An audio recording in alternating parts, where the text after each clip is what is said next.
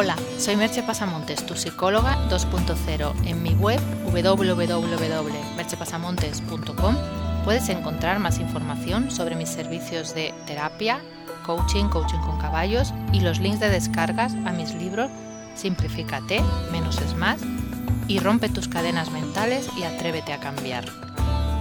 El podcast de hoy lleva por título Cómo mejorar tu autoestima.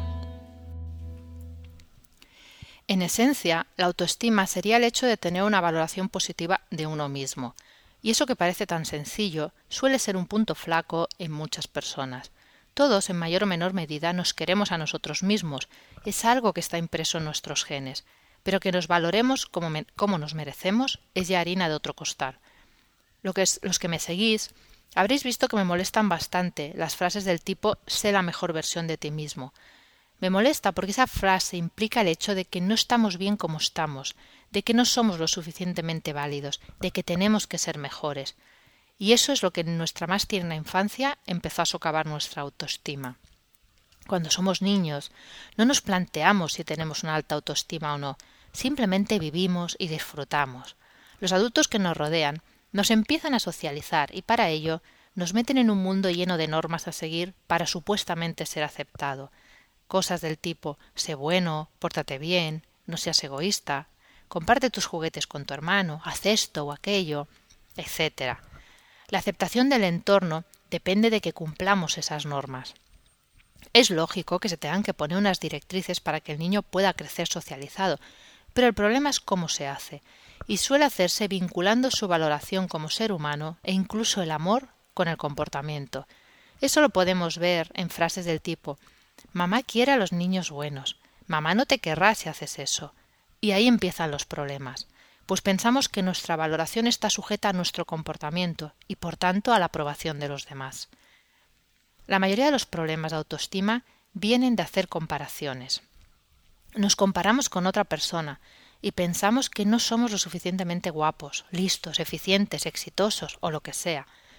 O bien nos comparamos con la imagen ideal, la mejor versión de nosotros mismos, y tampoco somos, por tanto, suficientemente lo que sea. De este modo, conseguimos no estar nunca contentos ni satisfechos con, lo, que somos. Y no te engañes, ni que consigas lo que quieres, lograrás estar contento, porque siempre habrá alguien más guapo, o más listo, o más exitoso.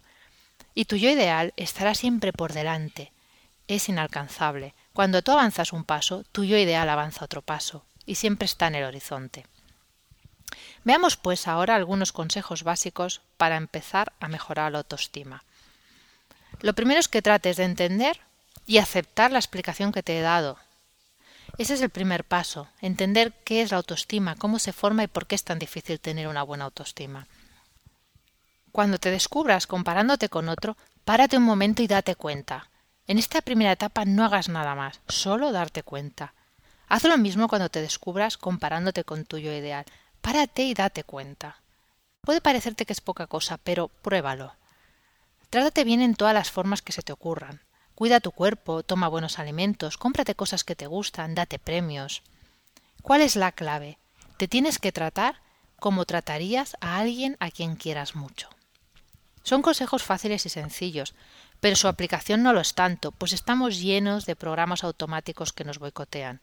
Esos programas no son sencillos de cambiar, pero puede hacerse solos o con ayuda profesional, porque si no trabajas en tu autoestima, es probable que tengas que vivir con esa sensación de insatisfacción perenne, que no se va a ir por mucho que te esfuerces en conseguir ser mejor. Porque no se trata de eso. Puedes mejorar cosas de ti mismo si lo deseas, ese no es el problema. El problema es andar en pos de un ideal imposible de alcanzar, y pasar la vida sintiendo que uno no es lo suficientemente válido.